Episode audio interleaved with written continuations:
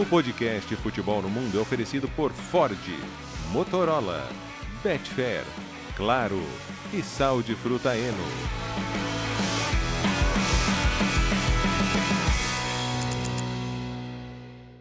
Alô Brasil, olá para você que é fã de esportes, podcast Futebol no Mundo 290 está no ar. Aliás, para falar muito de Champions League, a penúltima rodada, porque na última rodada depois, logo depois, teremos o quê, Léo?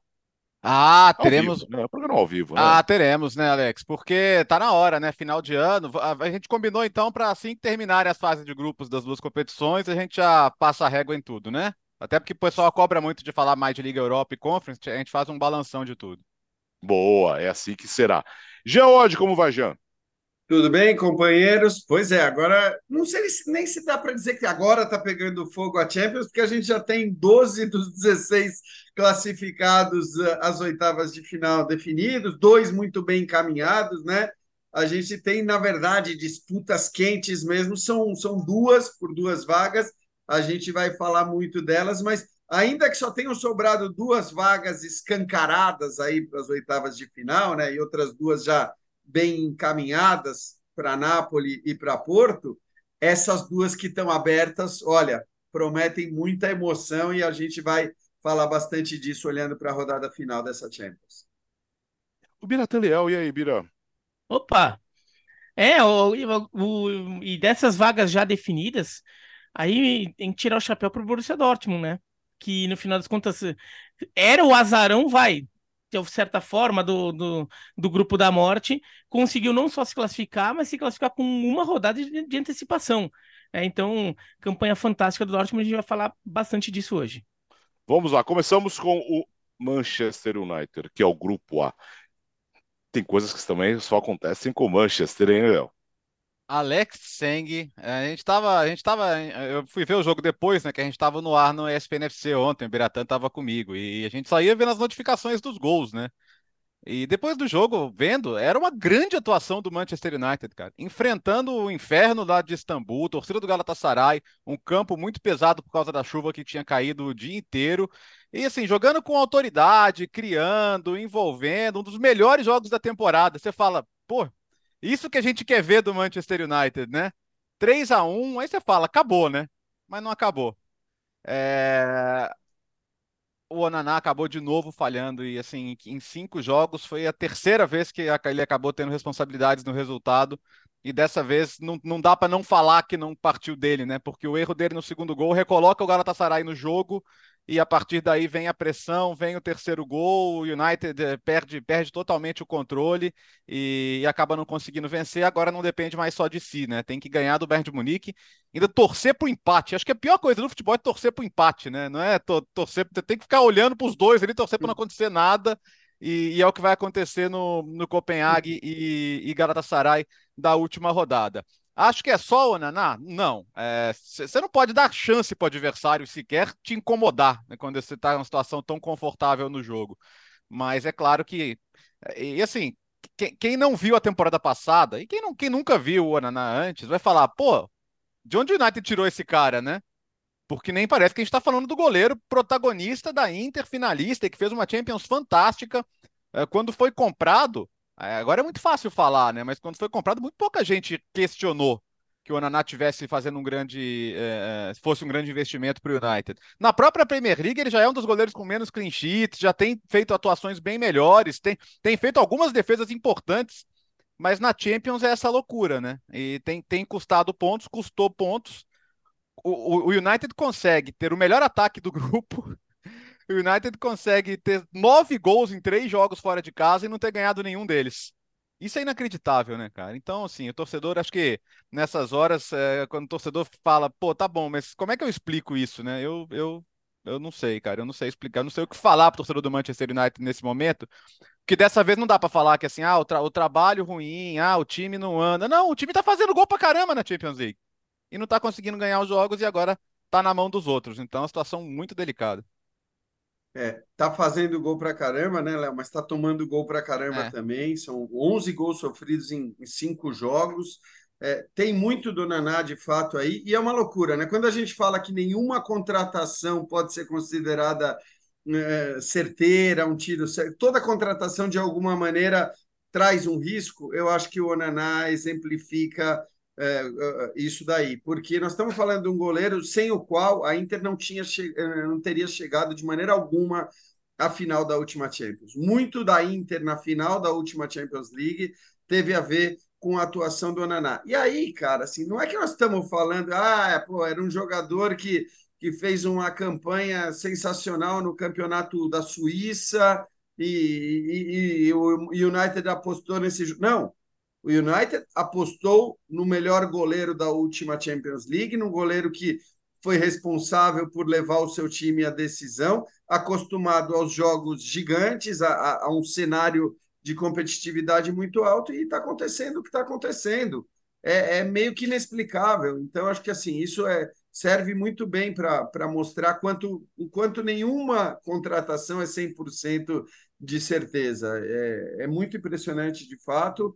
E o United está numa situação complicada. Eu acho que, em relação ao que você falou de torcer para o empate, eu concordo absolutamente. Não existe nada pior do que torcer pelo é. empate, porque, no fim, torcer pelo empate é não torcer por nada, né? é, é torcer para que nada aconteça, mas o bom é que os dois jogos são ao mesmo tempo. Então, o United vai ter que se preocupar, acima de tudo, com a sua missão, que já vai ser dificílima, né? Apesar da gente estar tá falando de, de, de um Bayern de Munique que já está classificado, já está com a primeira posição garantida. Eu acho até que vai ter uma postura diferente da que teve contra o Copenhague, porque você pode dizer, ah, bom, mas o Bayern está vendo, já está garantido, já é líder e, e, e, por isso não conseguiu nem mesmo vencer o Copenhague na penúltima rodada. É diferente. Na hora que você tem uma camisa como o Manchester United do outro lado, na hora que você tem um embate desse tamanho, é óbvio que, que o desejo do, do jogador que entra em campo é outro, a vontade. Fa faz, isso, faz isso por 99, né, Gê? É, exatamente. Sem falar nisso, é. né? Sem falar na, nessa lembrança, né? um gostinho de vingança. Claro que né, é, é fase de grupo e tudo mais, com o Bayern já classificado, mas é, mas é diferente mesmo, né? E também, assim, é, mandar para casa já um time cujo potencial é muito forte. É, acho que ninguém hoje aponta o Manchester United como favorito, um dos favoritos à conquista da Champions League, mas é óbvio que, do ponto de vista de quem vai continuar na Champions, é bem melhor você ter o Galatasaray ou o Copenhague brigando ali é, e disputando a competição do que ter o Manchester United, que tem uma possibilidade, pelo menos teórica, de crescimento muito alto. E o, o ruim do torcedor por empate é que você fica. É, tá acontecendo o que você tá, o que você tá querendo, mas qualquer acontecimento do jogo é, já te tira da situação, daquela situação, né? Quando você tá torcendo por um lado, você pode falar, não, meu, que faz 1x0. Opa, se fizer 2x0, melhor ainda. Faz 2x0, opa, tô tranquilo lá. Lá tô tranquilo. Agora o empate é um empate.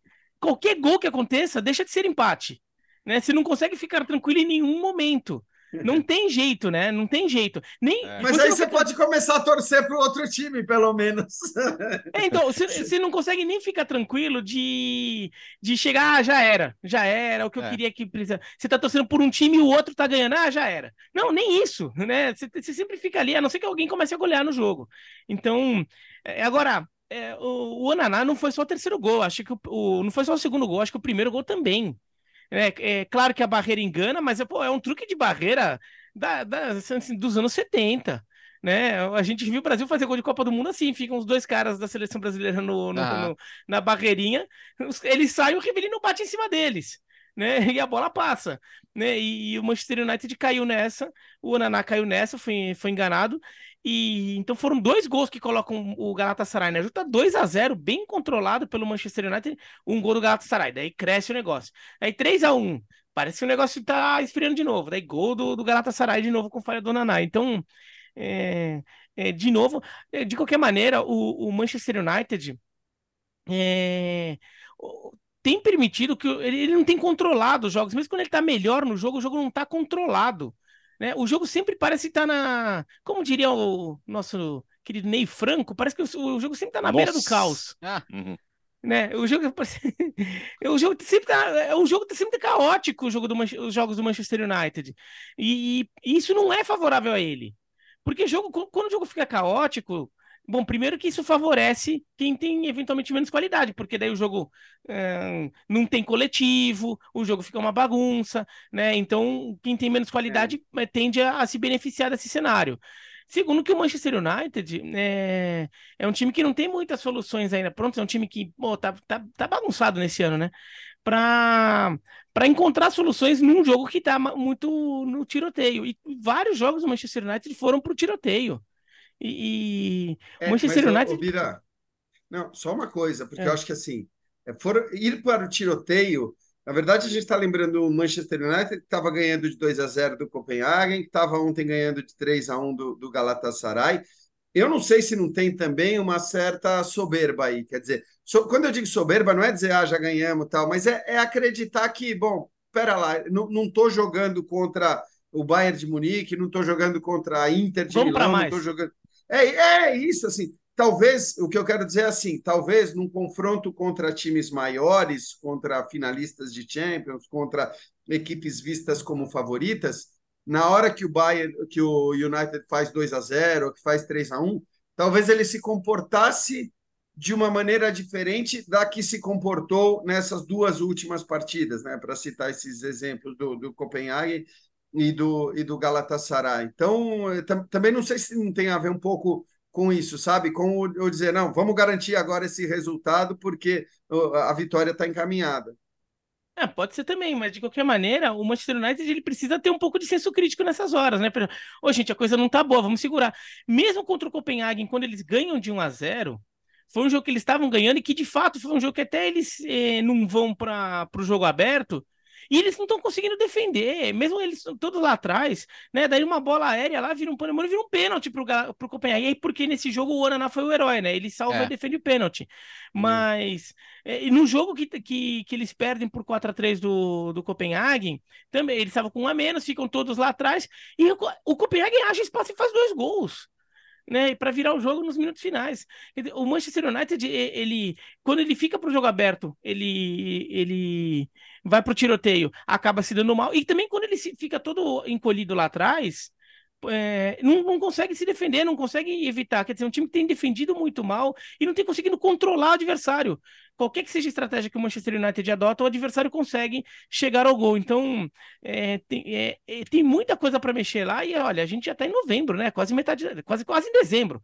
Quase e é louco que se você for ver na Premier League, a defesa do United não tem marcas tão ruins, acho que é a é. quarta, quinta melhor defesa, quer dizer, é um problema exclusivo da Champions, por isso que eu, eu talvez veja essa possibilidade de olhar para um grupo em que o United era muito favorito para avançar junto com o Bayern. Aliás, só uma coisa, falar de defesa ruim, meu Deus, o Galatasaray, cara. É. Que coisa, que pare, parecia pelada, assim, a segunda, cara, tem, tem, da... tem, tem, uma do Musleiro ali que tem um bate-rebate na área que os caras parecem que estão doidinhos para dar o gol, né?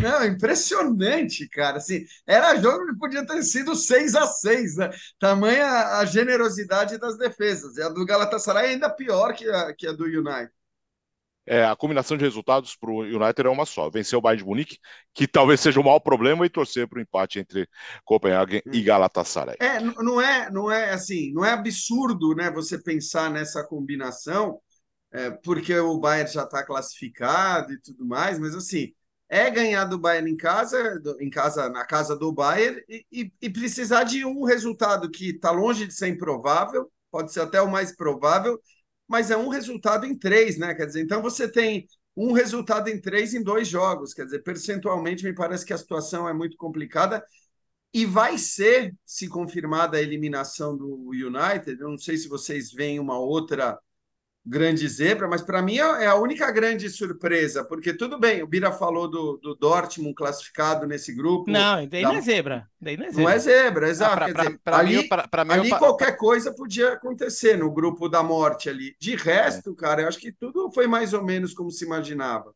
É, eu, eu ficaria surpreso com, mesmo no grupo da morte, eu ficaria surpreso com o Paris Saint-Germain fora ainda, mas Vamos, vamos chegar Parece lá. Que não é o caso. É, mas tem álibi, falar, né? mas é, lá tem álibi, é. né? Você não está sendo eliminado pelo, o... pelo Copenhague ou pelo Galatasaray. Aliás, detalhe, né? É, se perder é o último, e se empatar, tem que torcer para o Copenhague perder, né? Porque ele está atrás, ele tá atrás do Galatasaray no confronto direto. Então, é, pode, pode, pode, pode ser que mesmo empatando, o United ainda seja o último no grupo, e aí tchau, não, Não tem nem Liga nem Europa. Liga Europa, né? E aí fica É, uma a- situação bem a dec- complicada. A decisão do É, Manchester United agora, será no vamos, Old vamos Trafford. combinar, hein, United? Se for para cair, vem para a Liga Europa, né? Ah, É, mas você, você quer? Ô, Jean, você sabe que a Roma com o United, a história não é. É, Uma das é o melhores, né? seguinte, é o Ah. seguinte, Bertozzi, o Sevilha periga ficar de fora da Liga Europa, Sim. vai ter que ganhar do LAN fora de casa. O Sevilha estando fora da Liga Já Europa, todo mundo pode, pode chegar. vir o United. Sabe qual, problema sabe qual que é a questão do Sevilha? É que pro, como, pro Sevilha já, já é um jogo de Liga Europa esse com o LAN, então provavelmente ele vai ganhar. Bem colocado, muito bom. Então a gente já foi Ah, pro grupo B. Sim, É. não, vamos, vamos, vamos pro grupo da morte primeiro. Acho É, que é mais vamos, legal. vamos. Mas, mais, mas é mais legal. É, é, eu, eu só queria, por uma questão de, de gentileza, de camaradagem, de companheirismo, vamos tentar não citar o Fernando Campos, já estou citando. Tá É, porque a semana não tá legal, né? Não tá legal. E ele cravou que o- os Newcastle ia ser com que é, ia fechar em primeiro, já não vai ser. Já não vai fechar em É, primeiro. mas olha, mas mas- o Newcastle tá brigando. E olha, ia, Tá merecia. brigando, é, não. Só, só, E só foi não furtado nesse último jogo. É, pois é. É, 1 a 1 PSG Newcastle eh, e o Dortmund venceu no San Siro por 3 a 1. O Dortmund é o líder do grupo, né, Jean? É, o Dortmund é o líder, acho que é uma surpresa mesmo. Agora, é, eu só queria assim que a gente olhasse um pouco para o que foram esses jogos, né? Os jogos desse grupo. Então, vou, vou citar agora o pênalti, para mim, absurdo que foi dado no pro PSG no momento que foi e que, e que acaba garantindo ao PSG uma chance de classificação muito maior do que a que ele teria em caso de derrota para o Newcastle, né? O Newcastle com- tirou dois pontos do Newcastle, deu um ponto a mais para o PSG.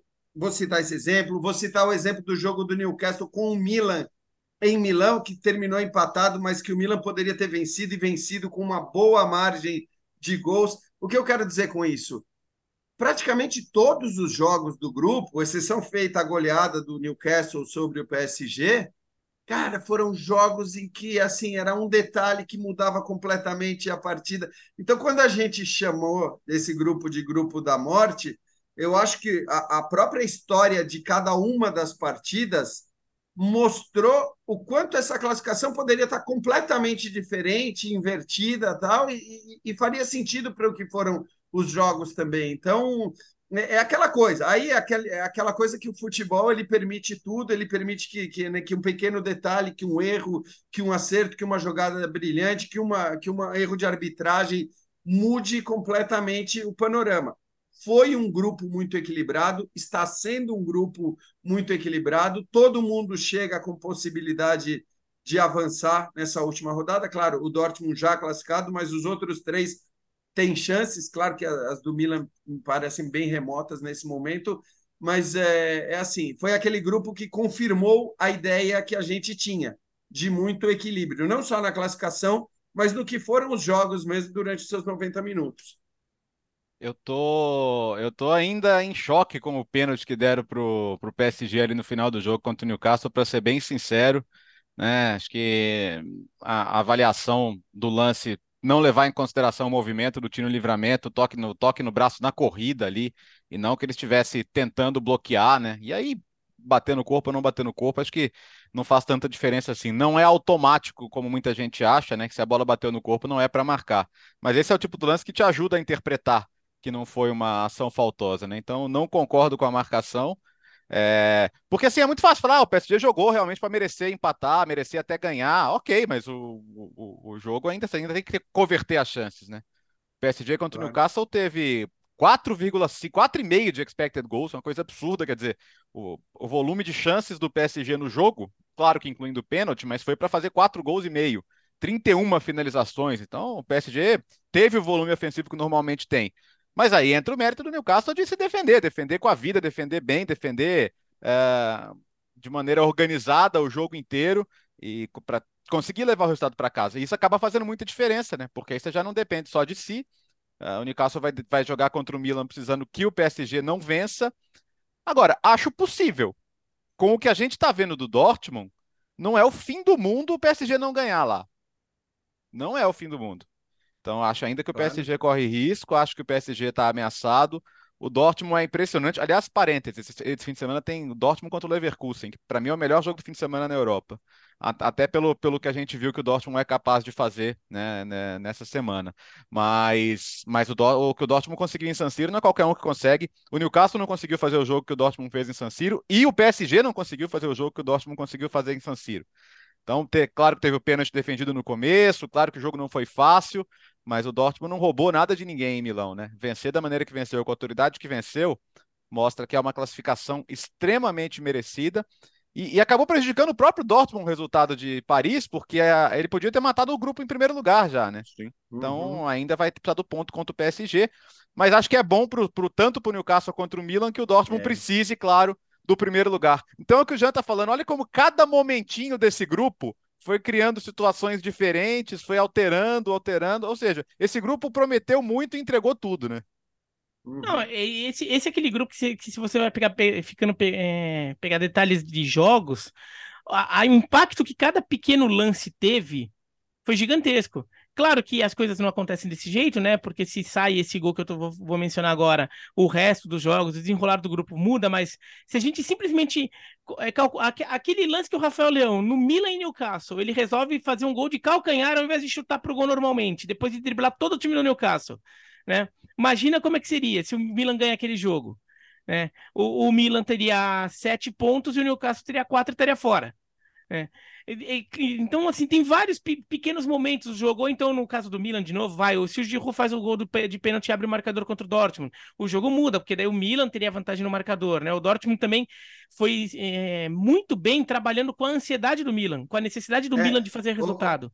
Ô, Bira, talvez o, o Milan seja na, naquela elencar de cis, si, si, si. Eu acho que o Milan é, tá, o que... é, o que tem mais cis, né, para colocar, né? Exatamente. Então, o, o, Dortmund trabalhou muito com a ansiedade do Milan no, no jogo dessa terça-feira, né? O Milan ficou ansioso porque o Milan precisava fazer o resultado, o Dortmund não precisava. E o Dortmund trabalhou muito bem com isso e venceu com, com muito mérito, sobretudo no segundo tempo, com muita superioridade até. Mas trabalhando nessa ansiedade do Milan. E se o Milan saísse na frente, né? E o Milan que faz, já começa a fazer o resultado, um jogo talvez mudasse. Então, esse grupo. E daí a gente entra no pênalti do, do livramento que foi, só que daí esse por ser o último lance da, da rodada mais recente até agora e é, e que foi um lance que, pra, do meu ponto de vista, foi um, um, um erro claro da arbitragem, e para mim, mais do que um erro da arbitragem, foi o do VAR, pô. Assim, o, o, árbitro, se o árbitro tivesse dado na hora o pênalti, vá, vá lá, o cara não tá vendo direito, sei lá, tá, foi rápido o lance, né? Aí ele tem que dizer, agora o VAR tem um replay lá para vir, daí chama o cara, né? Então o VAR para mim também cometeu um, um erro é, muito grande nessa jogada. É... E, e o Paris Saint-Germain, é, é, assim, até mostrou volume de jogo no segundo tempo. Primeiro tempo não foi grande coisa também, não, né? No primeiro tempo, o Newcastle jogou o jogo, o Newcastle é, conseguiu abrir o marcador e é, aquele bombardeio mesmo veio no segundo tempo. E por mais que o volume ofensivo é, justifique falar que o empate era justo, que foi um pouco o caminho que o Luiz Henrique seguiu, perder tanto gol é erro também da sua parte, faz parte do seu de, de, vai, de falta de qualidade do seu time naquele jogo. E, e, e o, o Barcolá, o Vitinho, perderam, até o Mbappé perderam os gols que não dá para perder. É muito gol. Muito gol embaixo da trave. Por isso que esse expected goals de 4,5, né? Que é um negócio surreal. Então, mesmo aqueles jogos tipo 7, 8 a 0 não dá expected goals de 4,5. É. É. O, o, o Paris Saint-Germain teve nove oportunidades de gol que foram elencadas como grandes chances. Só, só uma foi convertida, foi o pênalti. É muita, é. é muito chance debaixo do gol que o Paris Saint-Germain perdia. E, e, o Pope fez duas eh, defesas espetaculares, mas muitas iam para fora.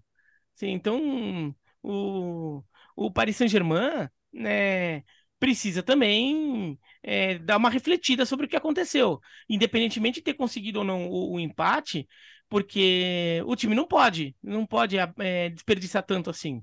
E pro Newcastle, acho que o fato de ser um time de Premier League ajudou, né?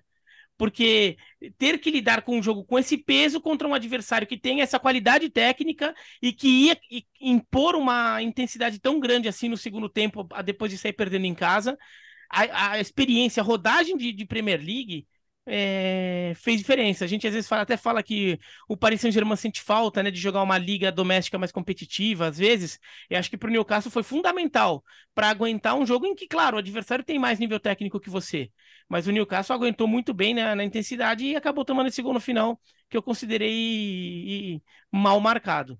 O, o, o, Alex, acho que vale. O Léo já explicou no grupo do United, mas talvez só nesse grupo vale a gente explicar rapidamente né, o que cada um precisa sem depender dos outros. Quer dizer, no caso do Dortmund, ele precisa de um empate para ser o líder sem depender de absolutamente nada. É, o Paris Saint-Germain. Não, é que no caso do Dortmund é empate é, vitória e empate é primeiro. Se perder, já é segundo. Sim, isso. Isso, é, isso. não tem eu estou dizendo, ele, ele o que ele precisa é. é. do empate para ser é. líder. É isso. É. Porque a classificação já está garantida. Ele só precisa do empate para ser líder.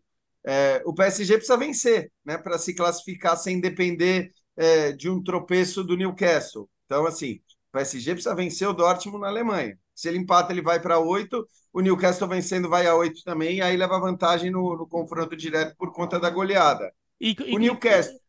Fala, não, desculpa, desculpa, é que pro não, PSG tem, um, tem, uma particularidade. Se vencer, ele não só classifica, como ele classifica em primeiro. É. Exato, exato. Porque aí ele vai ter o confronto direto com o Dortmund. É, é isso. Para garantir, quer dizer, ele pode se classificar em segundo também, dependendo do outro do resultado, mas para não depender, ele precisa vencer e aí ele passaria em primeiro. Você quer o PSG o na Liga Europa também, já? Não, pode vir. É, pode vir? Nossa, tá, tá assim. tá certo. É, pode vir. A competição fica maior, sabe? Uhum. Eu acho que vem o United, vem o PSG, a competição fica o maior. Não vai valer mais, né? É. E aí, outra coisa, né, Bira? Aquele sorteio ah, generoso, põe de um lado o Manchester United, PSG, todo mundo do mesmo lado e a, e a Roma do outro, pode ser. É... é... verdade, a Roma primeiro, a Roma passando em primeiro, né, já ela, ela pode pegar um dessa turma aí nas é, oitavas, né? Mas ela precisa golear, né, nessas últimas ah. rodadas, provavelmente, para ficar em primeiro. É, porque aí pode pegar um deles logo de cara também. Sim, é, é verdade. Se não pega agora, já no mata-mata. Só para a gente completar, o Newcastle ele precisa vencer o Milan, né? Porque aí ele iria para oito pontos e, e torcer para o PSG não ganhar do Dortmund. Aí o Newcastle já tem uma dependência ah, indiscutível do outro jogo. Então precisa ganhar e torcer para o PSG não ganhar. E o Milan é a situação mais complicada, porque precisa vencer o seu jogo contra o Newcastle na Inglaterra e ainda torcer para o Borussia Dortmund ganhar do PSG na Alemanha. Quer dizer, tá todo mundo vivo, mas com graus diferentes aí de possibilidades. É, vai ser bem legal essa última rodada. Uh, agora no grupo C, Grande vitória o Real Madrid, hein, Léo? Diante do Napoli tivemos 1 a 1 Braga e 1 Berlim, 4 a 2 Real Madrid. Tivemos gols, é, bom, tivemos gols do gol do Bellingham? Sim, né? Tivemos gol do Rodrigo? Sim. É o Real Madrid, né, Léo? É, aliás, que, que, que, semana do Rodrigo, né? O Rodrigo fazendo muito bem esse papel aí de, de entre aspas, de Vinícius Júnior, né? Mais uma vez ele jogando mais ao lado esquerdo do ataque né? Dessa vez foi o Brahim Dias quem jogou mais à direita nesse, nessa dupla de ataque que o Real Madrid tem tido. Curiosidade desse jogo foi que o, o, o, terceiro gol, né, o gol que acabou decidindo o jogo, depois o Roselu marca no, já nos acréscimos, é do Nico Paz, que o, o, pai dele, é, o Nico é atacante, o pai dele, o Pablo Paz, era o zagueiro da Argentina na Copa de 98, companheiro do Simeone, cujo filho, o Cholito Simeone, também fez gol no jogo, né? Fez o primeiro gol do Napoli um pouquinho antes do Rodrigo empatar. Então, é, é, a gente está numa semana de muito, muita conversa sobre Carlo Ancelotti, muitas dúvidas, né? A gente já gastou bastante tempo aqui do podcast falando sobre isso, mas é outro jogo em que o Real Madrid, todo cheio de problemas, todo cheio de desfalques, vai lá, entrega o resultado. O Napoli, o, achei que os dois melhores jogos do Napoli no grupo foram os dois jogos com o Real Madrid, mesmo ele tendo perdido. É, e vamos ter que uhum. falar de goleiro de novo, né? Acho que o Meret não foi bem também. Acho que tem responsabilidade dele no gol. O, o, não acho que seria absurdo o Napoli sair com um empate desse jogo, não. É, o Napoli não consegue com isso garantir a vaga antecipada. O Napoli vai ter que não perder por dois gols para o Braga. Tudo bem, o jogo é em casa. Se perder por dois gols para o Braga é porque merece sair Exato. mesmo, né? Então, Exatamente. Mas assim, vai, vai ter que fazer resultado ainda na última rodada. Esse grupo caminha para uma total e completa lógica com base no que a gente viu na, na hora do sorteio, né? Mas é, mas é impressionante, assim, como o Real Madrid tem conseguido, mesmo assim, limitadíssimo em termos de opções hoje, Né? O Real Madrid hoje mal consegue completar um banco com jogadores do elenco principal. O próprio caso do Nico Paz, que eu, estou citando aqui, que entrou e fez o gol, é um deles. Então, acho que merece crédito. O, tra o trabalho do Ancelotti nessa temporada merece muito crédito, sim.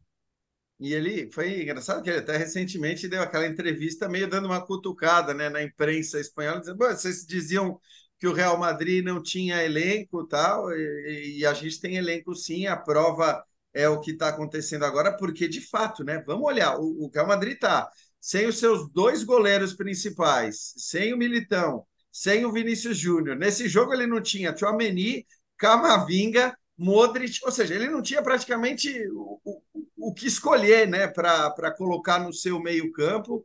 Ele, ele escalou os jogadores que ele tinha à disposição ali no meio campo e mesmo com todos esses desfalques, né, o Vinícius Júnior, que uma hora, o Rodrigo já ficou um tempinho fora também, então assim, é, é impressionante o quanto o Real Madrid tem conseguido se manter em alto nível, mesmo com tantos é, desfalques, e eu até concordo com a avaliação da imprensa espanhola ali, é, claro, considerando que nós estamos falando do Real Madrid, né, de que talvez o, o banco do Real Madrid no, no, na temporada não tenha a mesma força de outros eh, bancos do Real Madrid que a gente já viu em temporadas passadas e, e tudo mais. Então é, é mesmo impressionante o trabalho que o Ancelotti vem fazendo, o quanto ele tem conseguido manter o Real é, não só vencendo, mas uh, jogando bem, né? Porque acho que ontem de novo fez uma fez uma boa partida contra um adversário difícil que endureceu o jogo, sim. Eu tô com o Léo. Os dois melhores jogos do Napoli na, na Champions foram indiscutivelmente as duas derrotas é, para o Real Madrid. Algumas das vitórias que o Napoli teve foram até generosas demais é. por aquilo que o time jogou na competição. É, o jogo contra o Braga em Portugal, por exemplo. Por exemplo. Né, que, que era, o... era ainda o Rudi Garcia, né? Bom lembrar. Sim, sim, sim. Ah, até, até esse jogo era o Rudi Garcia, todos os outros Isso, jogos, esse né? foi o primeiro do Mazzari. Mas acho que está fazendo diferença para o Real Madrid é que o time está conseguindo fazer os ajustes finais desse sistema de jogo, desse 4-4-2 né, que ele é lançado no começo da temporada, de certa forma, porque era o jeito de você colocar o Bellingham para jogar de uma forma mais ofensiva para suprir um pouco uh, a, eh, a, necessidade de, de um centroavante, né? Porque o Benzema saiu. E no, no, primeiro momento o Bellingham fica um pouco mais à frente, né? Um 4-4-2 que na verdade é um 4-3-1-2. É, depois vira um 4-4-2 porque ele já percebe essa necessidade de trazer o Bellingham um pouquinho mais para trás para dar um pouquinho mais de espaço para o Vinícius Júnior e para o Rodrigo respirarem lá na frente. Uhum. É, ele vira mais, mais final... um meio esquerda, né? Exatamente. O Bellingham, quando ele aparecia, estava aparecendo demais, era muito bom para ele. Ele estava decidindo tudo quanto é jogo. Mas o, o Rodrigo Vinícius Júnior estavam é, ficando sem espaço ali, porque o, o, os dois acabavam sendo ofuscados. E, e para o Real Madrid é bom que todos estejam jogando sempre no melhor. E daí então fez esse ajuste. Daí no que faz o ajuste, beleza. Daí você já vê o Rodrigo Vinícius Júnior respondendo. Vinícius Júnior machucou né? É, no, no, naquele Brasil Colômbia. Mas o Rodrigo, que foi o que mais sentiu esse processo todo, né, de falta de onde eu jogo, o que, que eu tenho que fazer aqui nesses novos posicionamentos, o Rodrigo parece que, enfim, é, deu clique ali que ele sacou, que sacou como trabalhar com aquele espaço. E, e, e, os últimos jogos do Rodrigo têm sido espetaculares. Né? Ele tem sido a grande figura do Real Madrid mais que o Bellingham, apesar do Bellingham já ter virado essa estrela toda, mas nos últimos jogos, o grande jogador do Real Madrid em campo tem sido o Rodrigo. E então, para mim, isso é sinal de, de uma evolução um time que vai é, é, é, desenha um, um, jeito de jogar, vai vai insistindo, o jeito vai dando certo, só que ainda com, com ajustes a fazer, e, os jogadores vão fazendo esses ajustes, eles vão entendendo qual que é a, a, a função deles. Então, o Real Madrid realmente num, num, grande momento, e isso mostra muita habilidade do, do Ancelotti como treinador, né? É, e até por isso eu acho que o Real Madrid já voltou a ter a notícia do Real Madrid é, querer ficar com ele. Porque no final da temporada passada não se falava muito do Real Madrid querer. Por isso que esse negócio do Ancelotti vir para o Brasil era, era tido com mais naturalidade. Porque o Real Madrid, não, não, mesmo na imprensa, não, não havia um clamor pela manutenção do, do Ancelotti. Só no vestiário que havia, né? O vestiário sempre gostou dele. Mas agora já começa, olha, o cara achou solução, né? O cara dá um jeito, o cara faz os, os jogadores jogarem, né? E e agora hum, a CBF vai ter que lidar com isso, né? A agora é torcer para o Mourinho estar errado, né? O uhum. Mourinho que falou na semana passada que ninguém é louco de dizer não para o Real Madrid, que se o Real Madrid quiser manter o Ancelotti, o Ancelotti não vai sair nem mesmo para assumir a seleção brasileira. Mas, como sempre, o Mourinho queria falar de si, né? Dizendo só eu sou louco de dizer não para o Real Madrid. É. é. o... Bom, o Mourinho nunca perde a oportunidade de falar dele próprio. Mas. Mas o, o Real Madrid realmente vem jogar. Assim, eu ainda acho que não dá para dizer que é um time. Vai. pegando do time que enfrentou o Real Madrid duas vezes nas últimas duas Champions, né? Que foram dois jogos marcantes contra o Manchester City. Né? Uma, uma o Real Madrid classificou, outra não. Eu acho que o Manchester City ainda tá degraus à frente. Mas o, o Real Madrid tá crescendo. O Real é. Madrid tá crescendo, tá encontrando jeito de jogar. E se parar de contundir jogador, vai ajudar bastante. É, mas ia... já tá naquela fase que não pode perder mais ninguém na frente, viu? Eu ia falar, não, não, banco, em lugar nenhum, na verdade, dá pra perder. Sim, mas o banco tava feio, tava feio. Não, no gol, no gol não, não pode perder. É, não pode, é. Na defesa não pode perder. Não, é impressionante. Porque já, já, já tá sem jogador lá na defesa também. No, no meio, banco, no, nesse jogo, não tinha é, ninguém o mais. O banco contra o Napoli foi assustador. Né? Eu ia falar em poupar jogadores contra o União Berlim, mas só se colocar o sub-20, né? pois é. o União Berlim que ainda tem chance de Liga Europa, né? Se ganhar esse jogo, vai, vai, vai que o Real Madrid faz isso mesmo coloca o sub-20 na última rodada, mas eles teriam ainda que torcer para o Napoli. Mas é isso, esse grupo ainda tem então essa, é, essa relevância na última rodada, né? A, a, disputa da segunda vaga e da vaga da Liga Europa. Agora, por Napoli, só uma coisinha, né? Passou perto, porque se o Braga vencesse o União Berlim, daí qualquer vitória do Braga serviria na última rodada. É, é que como o União é, Berlim segurou o Braga. Assim, é. Não, daí é, o Braga é, é um gol, é, um, é um gol de diferença, né? Da, entre a situação que podia ser e a que é. Isso, é, exato. Mas, o, é. Ainda mas, assim, o Braga precisaria ganhar do Napoli na Itália. aqui. mas em situação de jogo, 1x0 e 2x0 é muito diferente, né? Não, Porque 1x0, mas... 1x0 você pode estar naquele empate ali, de repente você acha um gol. Putz, agora zo zoou o barraco. No 2x0, você ainda, você ainda tem um gol, você pode tomar um gol antes de acordar, né? É. É, mas uh... eu ah. falei de 12 de 16 classificados já, né? Eu, sinceramente, já. Não, o Napoli vai classificar. É isso, já dá para dizer 13 para mim. Ah, 16, isso aí dá para isso aí deixa gravado. Da zica, isso é, da zica, zica, né? Zicamos, isso da... mais assim. Zicamos, zicamos. Agora o grupo H, o grupo do Barcelona que venceu o Porto de virada por 2 a 1, Shakhtar Donetsk venceu o Real Antwerp por 1 a 0. A decisão do grupo será na última rodada. O Barcelona já está classificado. Agora teremos Porto e Shakhtar Donetsk, né, Bira? Isso. É... O, o, o, Barcelona que toma um susto, né? Quando, quando toma um a zero do Porto. A situação do Barcelona no grupo era confortável, mas as últimas semanas não têm sido boas. Né? O nível de futebol do time piorou. É... Alguns tropeços, desfalques importantes, principalmente do Gavi.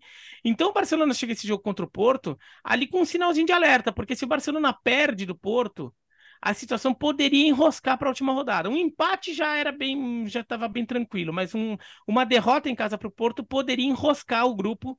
E no final das contas o Barcelona acabou vem saiu, saiu atrás, mas empatou rápido, né? Então daí consegue reagir e, e, e vira o jogo.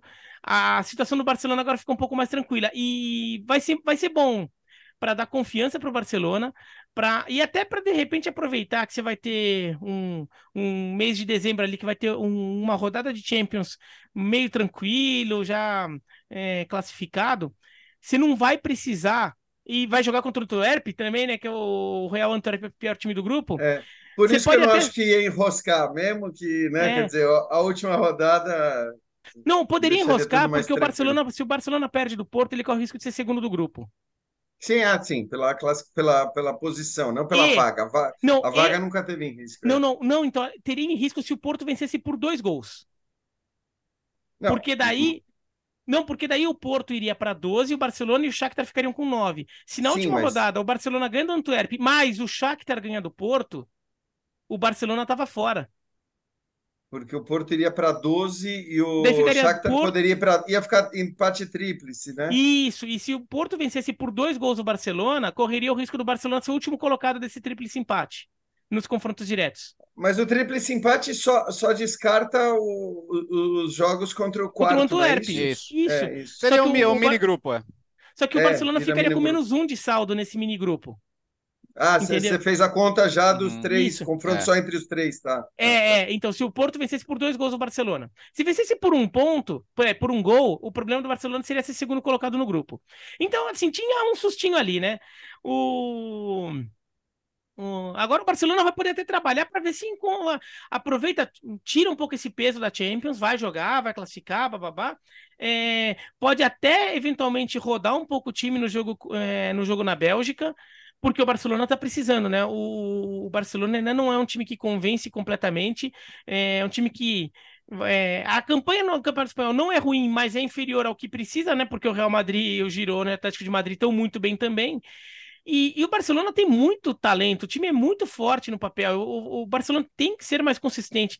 Precisa descobrir um jeito de atacar de uma forma mais fluida, sem se, se desproteger tanto atrás. O Barcelona, nessa temporada, acho que na frente é um time que ainda está travado e atrás está desprotegido. Na temporada passada, o time também não fluía muito na frente, mas pelo menos atrás não tomava gol, né? É, esse ano nem isso está acontecendo, então é, tem que aproveitar um pouco esse período, porque o time é muito bom, o time é muito forte, tem muito potencial e classificou também por isso. Né? É. E a situação agora de Porto e Shakhtar vai para decidir a vantagem do Porto é que joga pelo empate em casa. Né? O jogo, o jogo em Esse Portugal. é o jogo. Então... Na verdade, a gente tem dois jogos que valem um confronto direto que valendo vaga, né? Na verdade, três, né? Porque a gente tem o Napoli Braga nessa situação que vocês já, já citaram, Braga precisando ganhar por dois gols de diferença. O Copenhague e Galatasaray, né? Porque para esses dois não interessa o que o Manchester United vai fazer ou não, já que o United está abaixo, mas é um confronto direto na busca por vaga também. Podem até os dois terminar fora, mas é um confronto direto. Quem ganhar está classificado, né? O Napoli e Braga também. Quem ganhar está classificado, mas o Braga precisando ganhar por dois, o Napoli jogando por um empate. E esse confronto que vai ser um baita jogo também, né? O Porto e Shakhtar em Portugal. É, eu acho até que, assim, Porto, cara, o Barcelona não está jogando. O Barcelona precisa melhorar muito para se tornar um candidato à Champions, né? É, eu estou de acordo com o que o Bira falou. O Barcelona ele tem condição de jogar muito mais, ele não está jogando bem. O próprio jogo contra o Porto, acho que foi um jogo em que você poderia muito bem ter terminado com empate. O Porto também desperdiçou as suas chances. E vale destacar, né? O Barcelona ganhando de um time português com dois gols portugueses. É. Cancelo e João Félix. O João E é... dois Benficas, né? É verdade. E, é, e, e o João é, Félix precisando, né? O João Félix começou muito bem, mas tinha dado é. uma caída. Exato. E só destacar, depois de 21 anos, mais de 21 anos, o Barcelona tem 11 titulares na Champions League, sem nenhum catalão, né? Para a gente pode parecer uma, uma bobagem e tal, mas a gente sabe o quanto o orgulho da, da, da Catalunha, quanto essa questão lá é importante para eles e, e fazia mais de duas décadas que o, que o Barça não tinha é, 11 titulares na Champions sem nenhum catalão em campo. E, e acho normal a gente cobrar mais do Barcelona, porque, pô, quem não quer um meio-campo com Gundogan, Frank de Jong e Pedri, né? São, são, três caras que, cara, você olha, Paulo, pô, esses caras vão fazer o time jogar, né? Esses caras vão, vão fazer o time envolver o adversário, fazer o futebol que o, que o Xavi é, defende, que o Barcelona historicamente sabe fazer também. Então, acho que é normal essa cobrança e acho que ganha tempo sim. Até fevereiro tem muita coisa para acontecer.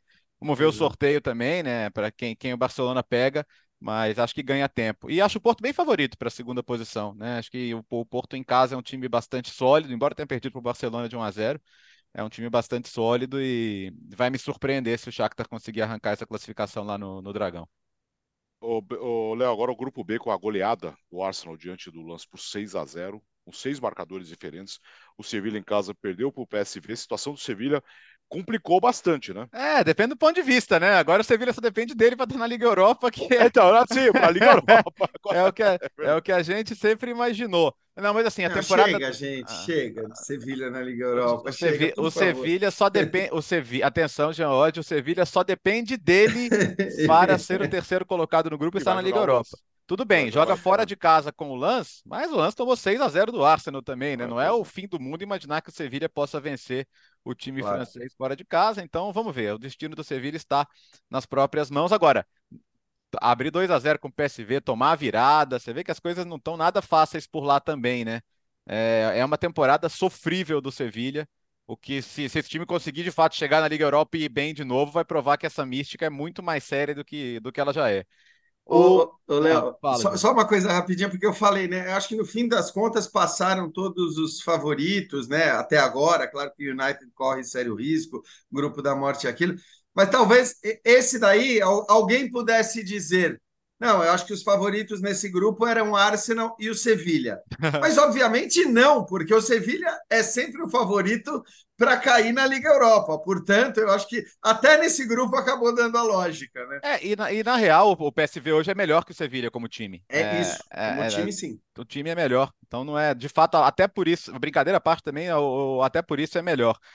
A Champions do Arsenal, cara, é, mesmo tendo perdido para o Lance na, na França, né?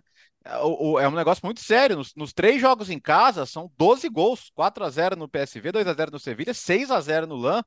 E tem, você tem, é um grupo com alguns jogadores que nunca tinham jogado Champions League, né? O próprio, sei lá, Saka, Martinelli, como o Arsenal não frequentava Champions League, esses caras estão estreando em Champions League e estão jogando muito. Então, o, o trio Martinelli, Saka e Jesus fez uma partida fantástica. Você vê o que é confiança, né? O Kai Havertz demorou para fazer um gol de bola rolando, fez. No jogo seguinte, agora já fez outro, e fez o primeiro. O gol que abriu o caminho para a goleada. Ah, grande jogo do Tomiasso também, né? Com, com assistências. É, e assim, não, não, fez mais porque não forçou muito. O calendário é, é puxado, né? Os jogos são desgastantes. Me, levou meio que o segundo tempo em banho-maria, porque o Arsenal tinha caixa ali para meter 7, 8, 9 se quisesse. Tamanha era a superioridade, como o lance estava rendido desde o primeiro tempo. Mas a, a gente de, às vezes deixa o Arsenal passar debaixo do radar, né? Porque a gente tem, claro, quando a gente tem o Manchester City, um Bayern de Munique, né? Um Real Madrid, a gente vai olhar um pouco menos para o Arsenal. Mas eu, eu tenho o Arsenal como uma força a ser considerada na Champions League, porque o time, especialmente no Emirates, assim, as atuações são de, de nível A, nível A. O Arsenal tem jogado partidas fantásticas em casa nessa Champions é mais coletivo do que de, como estrelas, tal, é. né? Quer dizer, se olhar para os grandes nomes. Só um detalhe: Gabriel Jesus, abre aspas, gol não é meu forte, uhum. marcou em todos os jogos da Champions até aqui. Foram quatro jogos do Gabriel Jesus na Champions pelo Arsenal, quatro gols marcados, um em, em cada partida. Então, na, na Champions, ele, ele próprio está tá se desdizendo ali, está fazendo os gols que de fato na Premier League não tem saído tanto. E uma coisa que é interessante desse Arsenal é que ele tem já desde a temporada passada respondido muito bem aos grandes desafios, o que nos dá uma sensação de que é um time que realmente pode ir longe na Champions, que tem estofo já para pegar os times mais rodados dessa Champions League lá na frente.